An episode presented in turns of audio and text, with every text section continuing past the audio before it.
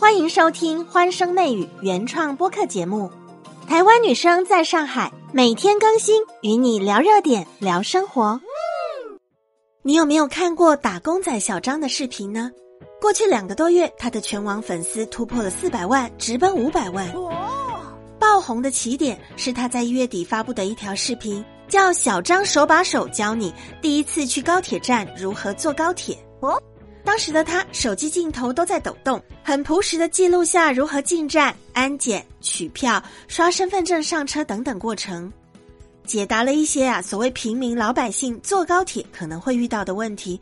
但是大家平常并没有问出口，这些东西被小张给拍出来了。小张说，当时虽然感觉可能没有什么人要看这个吧，但是万一有人有需要呢？就是这个万一的念头，让他开始拍视频，手把手的教大家如何去医院挂号看病，如何坐地铁、坐飞机，甚至如何打开煤气灶。网友的互动非常可爱。还有人告诉他，扎丸子头在安检的时候会被捏一下哦。可爱的小张回了一句：“我的肚子还被抬起来摸了一把。”还有人补充，在飞机上面如厕要注意，冲水的时候一定不要坐在马桶上，记得要站起来，不然吸力太大，屁股容易受伤。小镇青年的需求很多，之前他只想拍如何寄快递，后来有粉丝问他说：“你能不能拍一期如何去邮局寄东西呢？”因为我家里爷爷奶奶觉得寄东西还是要去邮局，怎么跟他们讲都讲不清楚。小张说：“这是他一开始想象不到的，在物流这么发达的现在，其实还是有老人或者偏远地区的居民是没有办法享受到快递的便利。”嗯，因为网友这些真心的评论，让这个如何如何系列的视频变得更丰富。看视频的很多粉丝都是高中毕业才去大城市，但小张说他自己是反过来的，从幼儿园到初中他都在上海念书，因为没有上海户口，高考的时候要回到户籍地，他才回到老家连云港去读高中。当时的他适应了很久都没有调整过来，早上五点多住校生就起床了，哇哦，六点多全班同学早读，晚上十点半放学。小张说：“老家的学生好像在用命跟你拼啊！如果一路都在上海长大，小张说他应该想象不到在老家有这样的一群人存在，没有办法真正的跟他们共情。不同的城市、不同的教育背景就会有差距，这是很正常的事情。哦吼！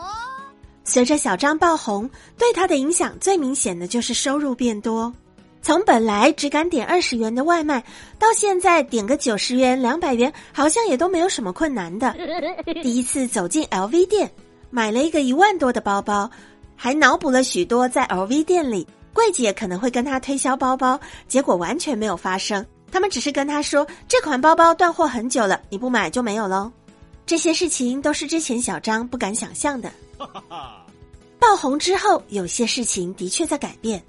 小张最近这一期买车的视频刚发出来，评论就跟之前很不一样。网友都在说小张做网红真挣钱呐，现在已经可以去看奔驰，可以全款买大众了。很多人感觉小张不再是同类，从共情小镇青年一下子变成背叛小镇青年的人。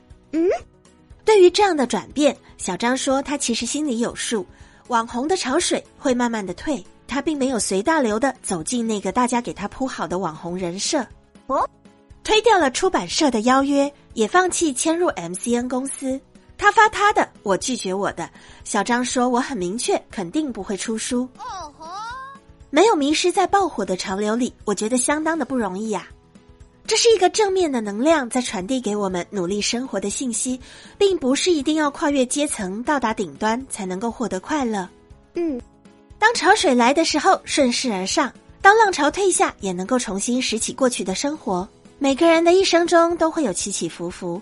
如果非常死心眼的认为只有那些发达的日子里才有快乐，那么人生就变得索然无味了许多。你说是吗？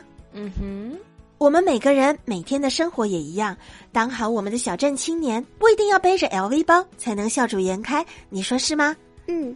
对于小张教人坐高铁火了，钱跟烦恼都来了，你有什么样的看法呢？让我们一起在评论区交流，你的每一则留言我都会用心回复。和妹生相约下期节目见。记得评论、订阅、加关注，更多热点趣闻带给大家。